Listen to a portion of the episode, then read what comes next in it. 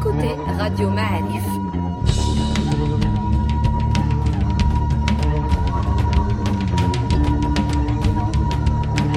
Le podcast Histoire.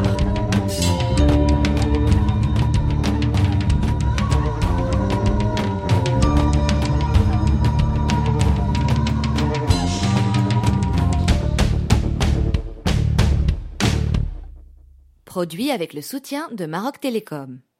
C'est une nouveauté sur Radio Maalif. On vous donne rendez-vous chaque jeudi pour explorer ensemble un pan de notre passé avec un spécialiste qui viendra nous expliquer tout ça. Je suis aujourd'hui avec euh, Mustafa Kadeli, enseignant universitaire à Rabat et anthropologue de l'histoire. Aujourd'hui, Mustafa Kadeli va nous parler de la guerre de pacification.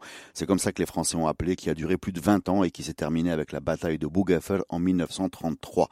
Bataille au cours de laquelle un certain Henri de Bournazel est mort parce que Bournazel, c'est pas seulement un quartier de Casablanca, n'est-ce pas, Moi, les Bled Fait il l'appelle Bernanz. Bernanz. Bernanz, la déformation phonétique. Ouais, c'était un capitaine mort le 28 février 1933 exactement, pendant la bataille de Bougafer. Dont on va parler. Dont on va parler, effectivement. Et euh, son père était général, mais il a fait la guerre du Rif aussi. Il a participé à la guerre du Rif. Il était de côté de Taza, exactement, Bouzineb. Il était officier des affaires indigènes 1921-22. Et après, il a fait la région de Eitzrushen, Boulman, Tichoukt, il a participé également aux batailles de Mev, les années 26-27. Après, Michel Français, il est revenu et il a été affecté à la région de Tafilalt. Qu'il a géré? Il était, euh, comment il l'appelait, le Hakim de Rissani. Il se prenait pour le, seigneur de Tafilalt. Il, surnommait son propre personnage par le seigneur de Tafilalt. Comme il était issu d'une noblesse euh, française, parce que c'était en particulier Henri de l'Ispinas de Bournazel. Euh, les notables français étaient les officiers de l'armée française au Maroc. Et on ne pouvait pas rentrer à Saint-Cyr être officier sans être issu d'une grande famille, etc. D'accord. On va, on, va, on va rappeler la situation. Donc le Maroc, euh, le protectorat est signé en 1912. 30 mars 1912. Euh, rapidement, les Français prennent le contrôle des plaines. Et ça coince un petit peu sur les, sur les montagnes. Les montagnes et les déserts. Voilà. Et donc ça va donner lieu à ce qu'ils ont appelé la guerre de pacification, c'est-à-dire faire entrer par la force la puissance française dans les, dans les zones insoumises. Absolument, la guerre de conquête, euh, c'est-à-dire si on veut se repérer par rapport à la Première Guerre mondiale, à la veille de la Première Guerre mondiale qui démarre en août 1914, l'IOT avait réussi à occuper Taza pour faire la jonction, ce qu'ils appellent le Maroc oriental et occidental, vers l'Algérie et euh, vers euh, l'Atlantique. Euh, c'était en mai 1914. Et le deuxième point très important pour lui qu'il avait occupé à l'époque, c'était Khnifra en juin 1914. Donc ça, ça allait assez vite. Donc deux ans après la signature. Deux ans après la signature. Mais la Khnifra Taza, c'est-à-dire on est où? Les marches de l'Atlas. De l'Atlas. Et euh, bon, la première guerre se déclenche. Donc là, il stoppe. Il garde les positions. la France lui demande d'évacuer de, se replier sur la côte. C'est exactement le terme qu'on lui avait dit. Il a dit non, je garde la langouste et je vide la carapace. Parce qu'ils avaient besoin de militaires. Donc il a vidé les casernes, mais il a gardé ses positions. Ils avaient besoin de militaires pour? Pour la guerre en, Europe. D'accord. Donc de 14 à 18, il n'y a pas beaucoup de progression. Ils sont occupés par Verdun et compagnie? Oui. Mais on a Oujda, Taza, Khnifra. Euh, entre Khnifra et Marrakech, c'est pas encore occupé. Et Marrakech elle-même vers la côte de fer euh, Voilà un petit peu ce qu'il dominait à l'époque.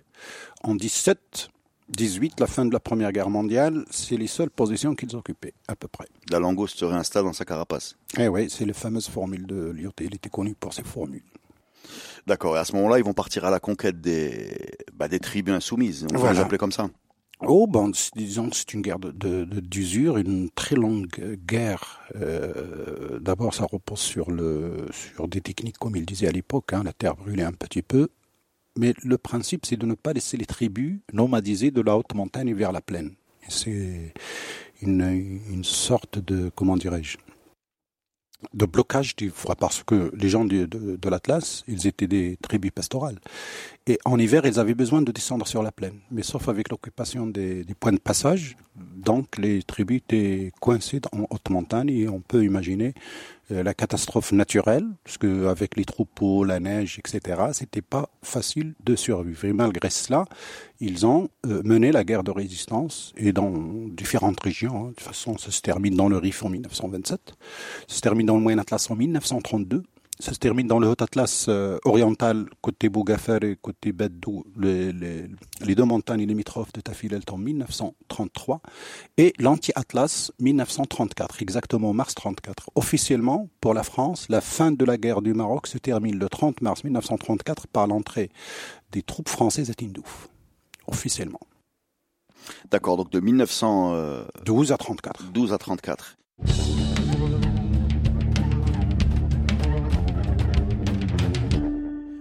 C'est quelque chose dont on ne connaît pas, euh, c'est un épisode qu'on ne connaît pas très bien. Alors, est-ce que tu peux nous expliquer concrètement euh, en quoi consistaient ces batailles? Il y avait, de façon assez évidente, une disproportion entre les moyens de l'armée française d'un côté, moderne, et les moyens des... Des résistants, des tribus. alors, si ça se termine dans le nord en 27 avec Mohamed ibn al-Khattabi, mais ça se termine pas avec le Khattabi parce que côté ouest, côté Jbala, Shawan, etc., il y avait un, de lieutenant de Khattabi qui s'appelait Khrirou qui a tenu le coup jusqu'à 27. Le Khattabi s'est rendu à l'armée française euh, fin mai 1926. Ça, c'est d'un côté. Mais quand on évoque ces histoires de résistance, on évoque quelques personnages qui étaient euh, derrière cette résistance, des chefs euh, de guerre, si on peut dire. On connaît bon, Khattabi, Mohamed Zayani, mais entre les deux, il y a il y en a plein. Il y a le Hajjami, côté euh, Jbala, il y a Sidi Rho, côté Bouiblan, qui s'est soumis en juillet 1926. Bouiblan, c'est dans, c'est dans la région de Taza, pas loin, entre Boulman et, Taza. Il y a Saïd Mohand, de Roshen, côté Tishouk, 1926. Je donnerai des, des, des personnages qui, qui se sont illustrés. Il y a Bni Waraïn Mohand de Hmo. Ensuite, on va, on, descend vers le sud. On a Mohamed Zayani qui meurt en mars 1921. Bon, ses enfants, euh, se sont soumis euh, à la France, mais un autre euh, personnage a continué la résistance jusqu'en 32, c'est Amhaush. C'est le mec Amhaush. Son père est mort en 1918, Sidi Ali, et il l'a remplacé à la tête de la résistance. Et ensuite, on a Sidi Hussein Tmga, côté Haute Atlas central, Zawita Hansal, hum, lui aussi, 1933. Assou Baslam de, de Atta, qui est connu par la bataille de Bougafa on a Zayd Skunti, la bataille de Badou. Bougafer, c'était mars 1933. La bataille de Badou, c'était août 1933. C'est euh, Zayd euh, qui a été défait également, mais qui a, euh, je veux dire, résisté très longtemps. Mais comment, comment euh, ces noms donc de, chefs de guerre, comment tu, tu décrirais, tu, tu décrirais aux gens ces personnages, leur technique de combat, d'où tiraient-ils leur pouvoir, leur légitimité C'était des, comment on peut parler de ces chefs de guerre? Ben, c'est comme ça se passait dans le temps, c'est-à-dire on, on, faisait l'élection de ce qu'on appelle l'amrar de guerre. L'amrar de, de, de guerre, c'est le, le, chef de guerre. C'est-à-dire c'est pas forcément l'amrar, le, le, ou là l'amqran, ou là le, le ou là le chef. C'était pas des chefs, c'est des chefs de, l'exécutif. Donc c'est des gens élus et qui sont choisis par les leurs pour diriger les, les, les, les combats. Les combats. C'est les amrals de guerre. C'est le cas de la Soubeslam, d'ailleurs, d'ailleurs, après la soumission, les Français lui ont demandé d'être un qaïd, il a refusé, il était Amrar Imrar, il n'avait jamais de titre de, de qaïd. Amrar Imrar, le chef des chefs ou le chef des chefs. C'est-à-dire Amrar Noufillah, euh, Cheikh al exactement, c'est on peut traduire. Chef suprême. Chef, suprême. Et c'est ainsi jusqu'à l'anti-Atlas. En termes de technique de combat, déjà les armes, ils étaient prélevés sur l'ennemi ou bien ils avaient d'autres façons de... Les deux. Au début, c'est euh, hein, le, le, le, truc traditionnel, Bouchfar, avec plein de, de, variantes. Mais ensuite, ils se sont servis auprès de l'ennemi. Puis il y avait un, un trafic également. Ça circulait. Euh, il y avait des commerces d'armes. Euh, ça circulait de part et d'autre, mais surtout c'est pris sur, euh, sur l'ennemi. D'ailleurs, euh, ils ont surnommé les, les, armes modernes par des termes locaux. Par exemple, la mitrailleuse, on l'appelait le mahboula. Pourquoi le mahboula Parce que le mahboula, c'est-à-dire il ne s'arrête pas. Ce que les, les, les soldats...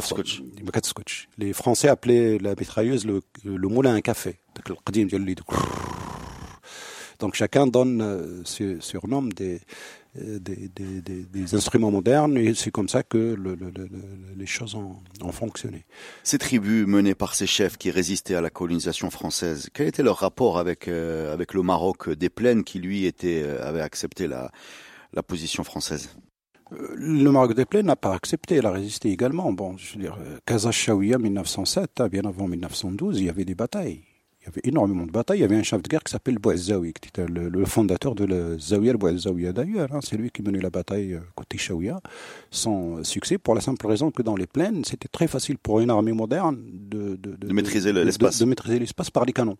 C'est-à-dire, il n'y avait même pas de face à face puisque le canon faisait le boulot euh, à 10 km ou à 20 km de distance. Ils n'avaient même pas la possibilité de s'affronter d'homme à homme, comme on disait à l'époque. Oui, c'est-à-dire qu'à distance, on pouvait dominer euh, l'ennemi. L'ennemi, absolument. C'est ce qui s'est passé dans toute la Chaouia des plaines. Hein. C'est des boîtements d'Omrakch pareil, ça a été réglé par, euh, par, les, par les canons, hein, à distance. Et en, montagne, en montagne, ça coince Ça coince. En montagne, bon, la montagne, c'est pour ça que la géographie joue énormément, que ce soit la montagne et le désert. Euh, si les hauteurs, dès que quelqu'un contrôle les hauteurs, il peut dominer euh, en aval. Sauf que les Français avaient l'aviation. Il y a beaucoup de témoignages de, de, résistants qui ont vu pour la première fois des avions quand ils leur ont euh, balancé des bombes sur, la, Absolument. Sur, leur tête. C'est au Maroc que l'aviation militaire a commencé sa carrière, hein, dans la région de Tadla, en mars 1913 c'était avant la Première Guerre mondiale, c'est au Maroc qu'on teste l'aviation militaire et c'est ici que, que ce machin, l'oiseau de feu, comme disait le poète, Agdin euh, Wafa, euh, avait euh, fait ses preuves. Et après, ça s'est développé pendant la Première Guerre mondiale. Et après la Première Guerre mondiale, ils ont amené pas mal d'avions qu'ils ont utilisés à Tova avec des, plein de méthodes et, de techniques de bombardement. Les souks, les, rassemblements.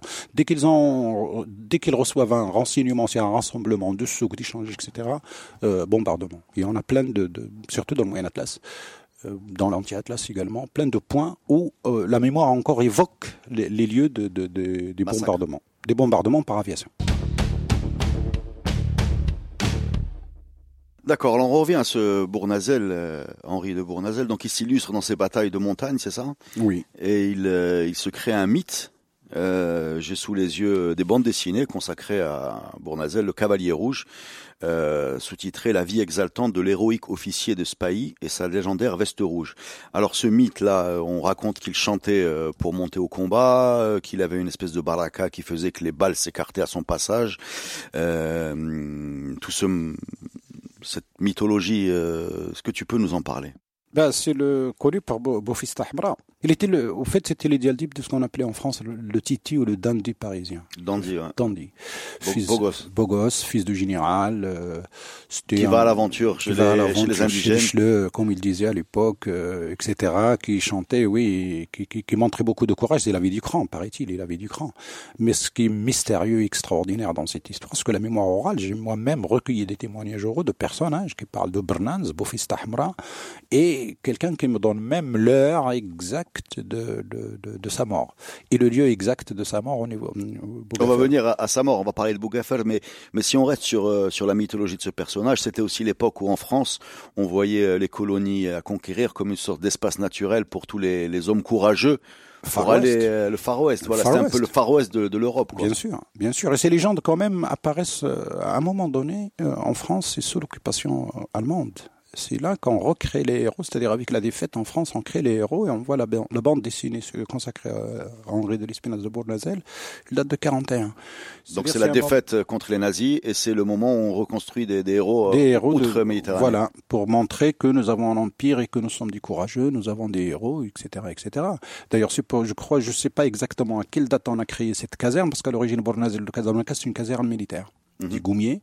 Je ne sais pas exactement en quelle année on l'avait créé. Et puis le quartier s'est développé autour de la caserne. Voilà. Donc officiellement aujourd'hui, il n'y a plus de quartier Bournazel dans les papiers administratifs euh, à Casablanca. D'accord.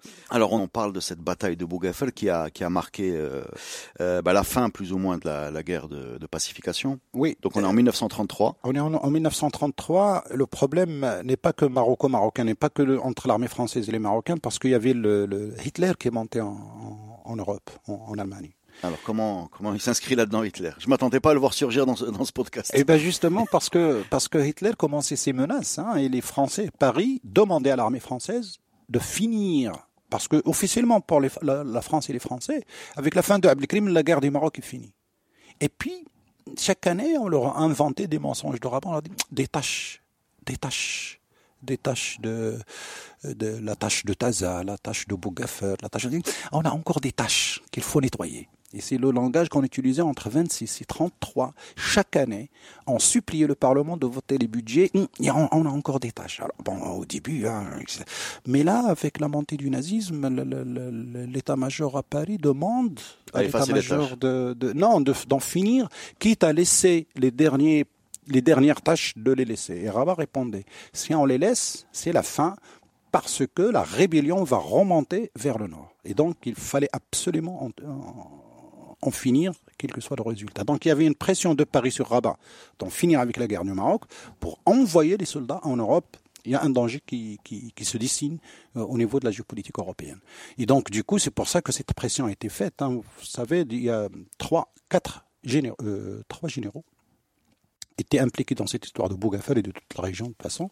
Le général Giraud, le premier président de la France libre avant De Gaulle. C'est à Bougafer, c'est au Maroc qu'elle a fait sa carrière. Il est venu capitaine, il a fini général. D'accord. Général Katrou. Général Katrou était le chef de la région de Marrakech. Elle a fait également la bataille de Bougafer. C'est lui qui était chargé des colonies avec De Gaulle. Et le général de Rabat, le général Huré, était obligé d'aller sur place pour faire l'arbitrage et diriger lui-même les, opérations parce que les deux, généraux, les deux généraux qui étaient sur place étaient en compétition en quelque sorte et chacun cherchait à, tirer la, la, couverture vers lui pour euh, la gloire comme, euh, comme il disait. Et même le résident général, le sien saint s'est pointé là-bas sur place, on a des photos. Alors déjà, Bougafel, euh, on arrive à, Bougafel 1933.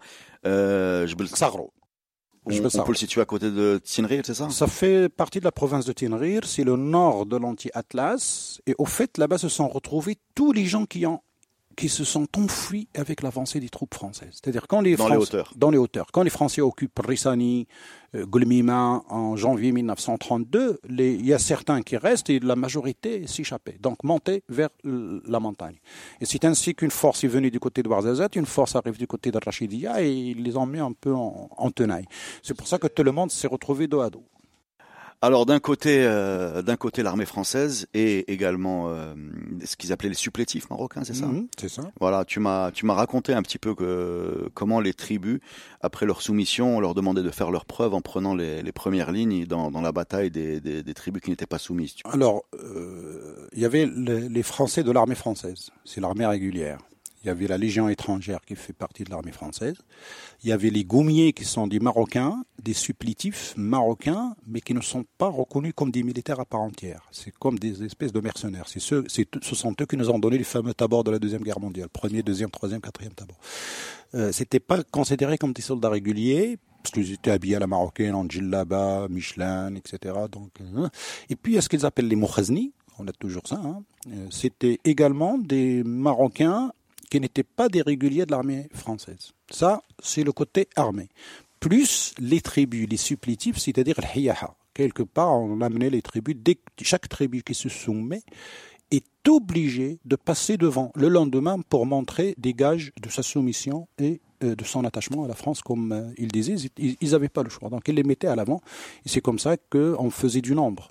Dans le cas de Bougafer... Ça fait combien de personnes en tout, tout ça? Ben, Pour le cas de Bougafer, il doit y avoir au moins... Chaque colonne mobile était composée en moyenne de 20 000 soldats. Donc on avait deux colonnes mobiles de Géraud et de Quatre ça fait 40 000.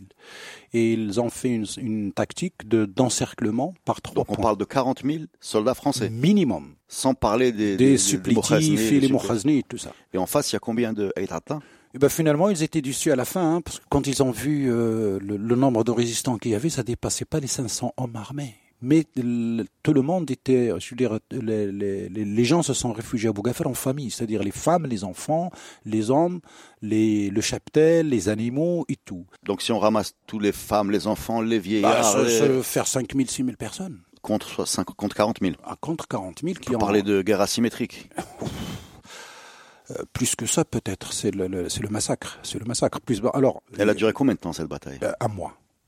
Un mois d'encerclement avec les Français avaient l'aviation, les canons à euh, longue portée, 75 mm, 65 mm, et, euh, et bien sûr l'infanterie euh, et tout ce qui va avec. Les résistants avaient les matériels, le matériel de bord, hein, les bouches-phares et tout ça. On a des photos hein, où Assoub Aslam tient une sorte de, de, de, de, fusil à l'ancienne. Hein. Je veux dire, c'est pas très efficace.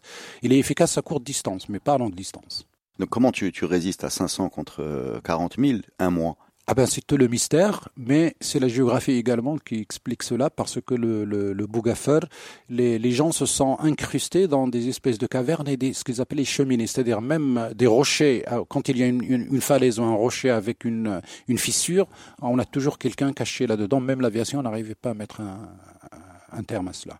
Euh, c'est pour ça que, euh, à un moment donné, avec la quantité de bombardements par les airs, euh, par les avions le jour et les canons la nuit, ils n'ont pas réussi à déloger un grand monde.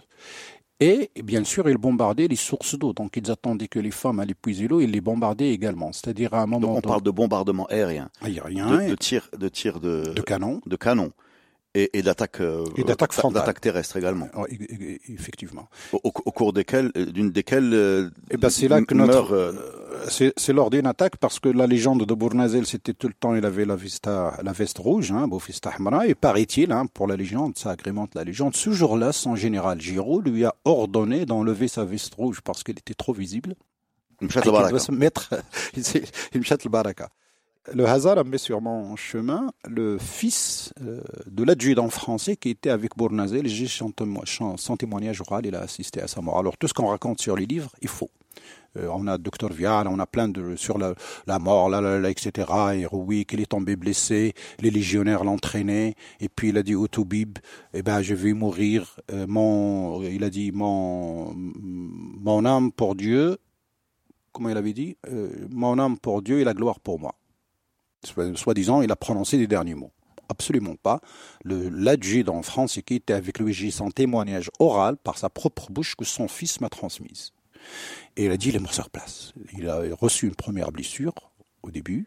Il va vers lui, il veut le penser, etc. Et puis, euh, il reçoit une deuxième balle et c'est là qu'il l'a achevé sur place. Donc, il est mort sur place. Lors d'une attaque frontale, les résistants étaient au-dessus. Eux, ils venaient d'en bas, donc ils montaient une sorte de pente, et bien sûr, ceux qui étaient en haut, ils, avaient l'avantage du terrain, donc ils contrôlaient le, terrain par, par le haut. Et, ces attaques frontales vont se casser les dents sur les résistants de Bougafer pendant des, jours et des jours, hein, puisque... Oui, bah, pendant un mois. Pendant, disons, les, les 15 premiers jours, c'était que des bombardements à distance. Et après, on commence à donner, les, il, il demandait aux fantassins une attaque frontale. Des offensives. Ouais, des offensives. Mais il y avait que l'officier qui est français, un, capitaine, un adjoint, en général un adjudant, mais le reste c'est du gommier marocain. Je veux dire, les Bornazé, les morts à la tête de gommiers marocains, c'était pas des soldats français. Et quels étaient les rapports entre les gommiers marocains qui étaient euh, du côté des Français et les résistants euh, du côté de euh, Comment ça se Il n'y avait, pas de, il y avait pas de rapport. Les gommiers, c'était des talmacheux, des soldats engagés qui gagnaient le gamila, comme on disait, à l'ashgajina, le le gamila. Hein, donc les gens mangeaient, ils étaient fidèles. Et surtout, surtout pas d'accroche parce que, comme disait quelqu'un d'Aïtata oralement, il dit Bournazel était toujours derrière il dit Titmout, hmm. C'est-à-dire, si tu recules, ton capitaine ou ton adjudant, tu tires dessus. Donc, tu n'as pas le choix. Et puis, surtout, dans un engagement, dans une bataille, ça devient quelque chose d'humain, c'est-à-dire, on, se défend soi-même. La survie, la survie. La survie. Donc, on se défend soi-même.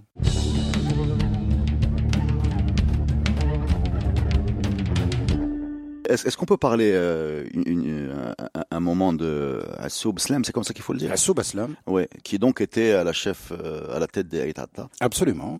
Avec d'autres, il est issu d'une branche tribale qui s'appelle Imelchen. Sa maison existe toujours à Tarian Imelchen. Il existe encore à une vingtaine de kilomètres de, de, qui était commerçant auparavant, euh, dans sa vie normale.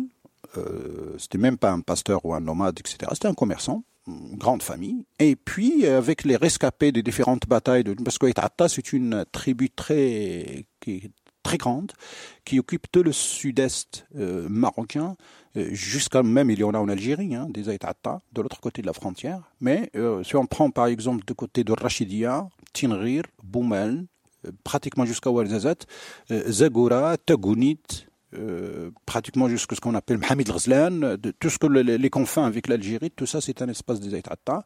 Ils habitent les oasis, les oasis et le désert, et ils nomadisent, euh, d'habitude, ils nomadisent vers le nord de l'Atlas jusqu'à la région d'Azilal. C'est des droits historiques, ça fait quatre siècles, il y a des documents et tout ça. C'est-à-dire ils avaient un système de fonctionnement euh, qui allait avec l'élevage. Vous savez, l'élevage c'était le pétrole du Maroc, ça nous a donné un terme qu'on appelle aujourd'hui maroquinerie, qui est basé sur le, les pots qui viennent du Maroc Et voilà pourquoi on appelle. Non, il y a un rapport entre la maroquinerie et le Maroc. Absolument, c'est l'origine. La maroquinerie. La découverte de la journée. La maroquinerie est, est, en relation avec le Maroc parce que les pots du Maroc avaient, et, le, ça donne le Marocain. Le Marocain avec un culant. Recevoir un Marocain, c'est-à-dire être nommé ministre. La feuille de nomination, on la met dans ce dossier pliable, avec un cuir très, très, très doux. Et donc, euh, c'est l'origine du mot euh, par rapport aux pots qui viennent du Maroc, surtout par rapport à la technique de tannerie, de, de, de, des produits utilisés et la qualité des pots, etc., etc. Je veux dire. Ça, c'est un bonus dans le podcast histoire. c'est euh, vocabulaire slash sciences naturelles et traitement des traitement des matériaux vivants. Bah, oui. ça. Voilà.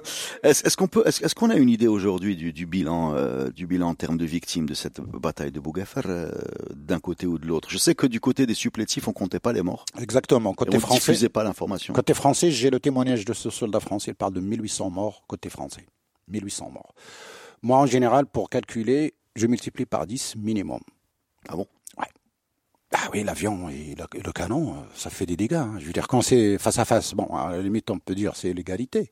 Mais quand l'avion bombarde, combien ça tue? Quand un canon bombarde, combien ça tue?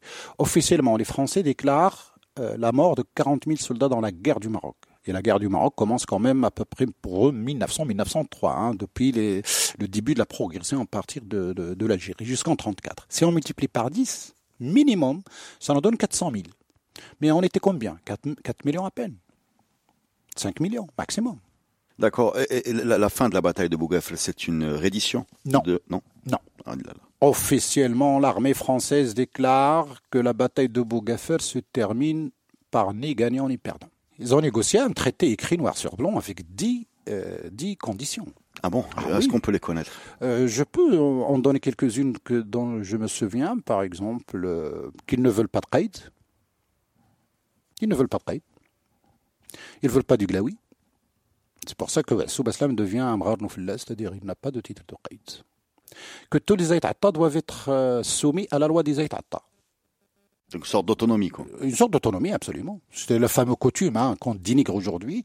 Les gens se sont battus, même dans la défaite, ils défendaient l'idée d'être régis par leurs propres coutumes. Et les Aïtata, quel que soit le, lieu où ils habitent, Hein, dans la cartographie de, de, de, l'époque, doivent être soumis. Et ils ont eu un tribunal d'appel des Aïtata, spécial pour les Aïtata, qui n'applique que la, la dite coutume en français, parce que le mot coutume en français est mauvais. Moi, c'est de, la, de la loi c'est le droit positif. C'est des gens qui se sont réunis, on a plein de documents qui mettent noir sur blanc les, les lois à laquelle ils doivent euh, se soumettre. Et les Aïtata ont insisté sur ce point-là. On est en 1933, mais les tribus insistaient beaucoup sur le respect de leurs coutumes, sans exception. Il y a d'autres conditions dans les 10 euh, Nos femmes ne doivent pas vous chanter lors de réception officielle. C'est pour ça qu'on ne connaît pas au on ne le connaît pas au Maroc aujourd'hui, parce que depuis, ils ont obtenu ce droit de ne pas venir, parce qu'ils ont vu, hein, quand les Français arrivent, le, glaoui, etc., les, les, femmes chantaient, etc., ils ont obtenu, jusqu'à aujourd'hui, ils continuent. Hein, c'est pour ça qu'on ne les voit pas dans les festivals, alors qu'ils ont l'un des ahidus les plus beaux, il est plus majestueux. Donc dans, dans, les, dans les négociations, il y a eu des points musicaux. Ah oui, oui, oui, oui bien sûr. on, on, on, vous danse pas. On danse pour nous, parce que c'est ça aussi. La danse, c'est pour soi. Mais quand il y avait des délégations officielles à l'époque, on amenait beaucoup de monde pour faire les haies. Hein. On passe toute la journée en attendant que quelqu'un allait passer dans le, dans le chaud, dans le, dans le froid, sans eau, sans manger, sans, sans etc. Ils ont obtenu le droit des chefs de garder les armes. Ça aussi, c'est parmi les points négociés. On garde, les chefs, on doit garder nos, armes. Ils les ont gardées.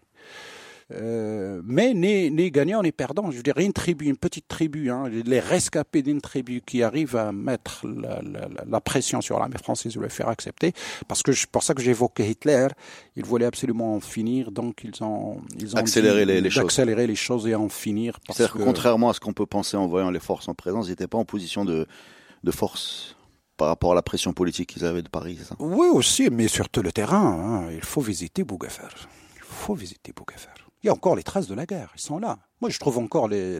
Alors, pour les, les, le verre, les bouteilles vides cassées, à gogo, il n'y a que ça. Ça donne la preuve que l'armée carburait au vin. On leur donnait beaucoup de vin pour tuer la peur. Et partout, dans tous les lieux de bataille que j'ai visités, je trouve les traces de verre, mais à gogo, c'est plus que normal. Il y a autant de cailloux que de verre cassés. Les, balles vides, on en trouve. Les balles qui, nous sont, qui sont encore pleines, surtout les, les, bombes des avions qui n'ont pas explosé, elles existent toujours là-bas. De temps en temps, les gars, ils tombent sur des du truc et les photographient, les en face, en face, les pour donner du courage, ils prenaient quoi? Qu'est-ce qu'elle pouvait prendre à l'époque? Tu sais, à l'époque, pendant la bataille, même allumer un feu peut être fatal. Donc même le feu, des fois, à un moment donné, ils n'arrivaient plus à le... Donc quoi euh, Zmeta, quelque chose qu'on mélange avec de l'eau sans, sans le faire cuire. J'ai le témoignage d'une dame qui est toujours vivante, qui, qui appartient à la famille des Haït Baslam, et qui me racontait qu'il avait 7-8 ans. Il était dans la grotte occupée par Assou Baslam et il m'a dit au début, la, grotte était pleine de nourriture. Bon, les dates, hein, les figues sèches, les légumes euh, séchés, euh, de la farine, euh, zmeta, et le kfen. Il m'a dit, même le kfen, il l'avait pris. Il m'a dit, mais à la fin, tout ça, ça s'est épuisé et il y avait plus de ressources à manger. Je veux dire, la question de la défaite, ils étaient à 24 heures à 48 heures de la défaite au moment où on a envoyé les émissaires pour négocier. Mais au début, plein d'émissaires ont été soit tués, soit la légende raconte que Soubaslam reçoit une lettre, etc. dans de soumission, il lui dit, euh, dit à celui qui a écrit cette lettre de venir lui-même prendre la réponse. Je dirais, ils dans une, ce qu'ils appelaient les Français la réponse insolente. Il voulait même pas euh, euh, discuter. Mais avec l'épuisement des ressources euh, de, bouffe, les dégâts, le, nombre de morts, j'ai posé la question, mais comment vous faites pour les morts? Il me dit, j'ai oublié. Mais tu sais, à un moment donné, les morts sont plus nombreux que les vivants. Donc les vivants n'arrivent plus à enterrer les morts. Comment enterrer les morts dans un moment, dans, un lieu de guerre? C'est des choses dont on, on peut parler, mais pour les sentir, pour les vivre, pour imaginer comment l'humain arrive à survivre dans des conditions et dans des circonstances particulières. Et surtout quand on était ils étaient là-bas en hiver, janvier, février, mars. Il fait très froid. Il fait très froid. Alors j'imagine que dans ces combats, dans ces combats terrestres, il y avait fatalement des, des prisonniers des deux côtés. Euh, est-ce qu'on a une idée sur le sort qui leur était réservé euh, d'un côté ou de l'autre d'ailleurs? Là, surtout pas. Côté français, surtout pas ne, pas tomber prisonnier. Ça, c'est partout au Maroc. Hein, je veux dire, toutes les batailles, mais celle de Bougafer, celle de Tazgzaout, celle de Badou, etc. La consigne est surtout pas tomber, tomber prisonnier parce que c'est un travail de femme. Et les femmes, quand elles chopent un prisonnier, la torture et l'envoient de toutes les couleurs. Donc, du coup, vaut mieux mourir que de tomber prisonnier parce que, vous savez, quand on dit la résistance, elle est en famille les hommes, les femmes, les enfants, même les enfants ont tiré avec des pierres. A les Français disent, oui, mais les enfants ne, jetaient des pierres. Mais, mais pourquoi, qu'est-ce que tu allé voir là-bas? Pourquoi tu es allé les, les, les, enfants, les femmes, les hommes, etc. Donc les femmes, c'est la logistique. Et cette histoire de, de prisonniers. Qu'est-ce qui reste de la mémoire collective de, de, de la région, de, de cette bataille? J'ai écouté une chanson d'un article, qui s'appelle Amazir Ayour, qui raconte euh, qui raconte cette bataille. Est-ce que est-ce qu'elle est encore évoquée dans la mémoire collective? Est-ce qu'il y a des œuvres qui retracent euh, très vivante. L'héroïsme un petit peu de ces gens quoi? Très vivante au niveau de la mémoire orale, parce que toute la région, chacun a un membre de la famille, soit qui est mort là-bas, soit qui est revenu, les rescapés et euh, très vivante au niveau de la poésie, de la mémoire orale, les stèles, les, casernes. Il y a plein de stèles qui commémorent malheureusement beaucoup de stèles euh, que l'armée a, a, construit pour quelle armée? L'armée française. C'est l'armée française qui commémore ces morts. Pour le côté français, l'armée française a laissé au Maroc 116 stèles exactement. Aujourd'hui, il y en a une dizaine encore qui sont debout. La majorité a disparu de, la scène, comme si on veut oublier la mémoire. Mais côté mémoire orale, mémoire sociale de cette région, la bataille de Bougafer est toujours vivante. Les, euh, les, poèmes qui évoquent cette, euh, cette catastrophe épopée est toujours vivante également. C'est-à-dire, c'est quelque chose, c'est quelque chose qui n'a pas disparu de la mémoire locale, loin de là. Au contraire. Les jeunes aujourd'hui reprennent même euh, des, des, des, morceaux, ils chantent un petit peu euh, cette épopée et, également.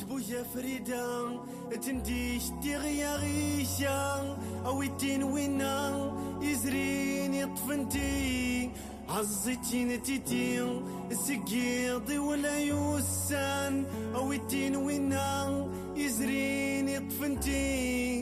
عزتين تتير سقيضي ولا يوسان. دقرن البال روجيس يون الوداد. كان انظروا تلالي جوتنا جودنا عن الناس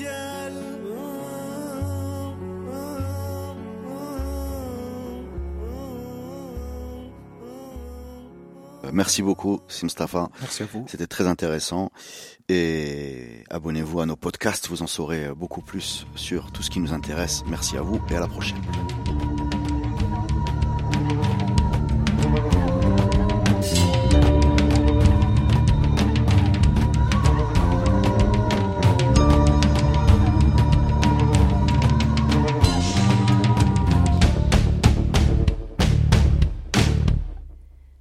Podcast est produit avec le soutien de Maroc Télécom. Maroc Télécom, un monde nouveau vous appelle.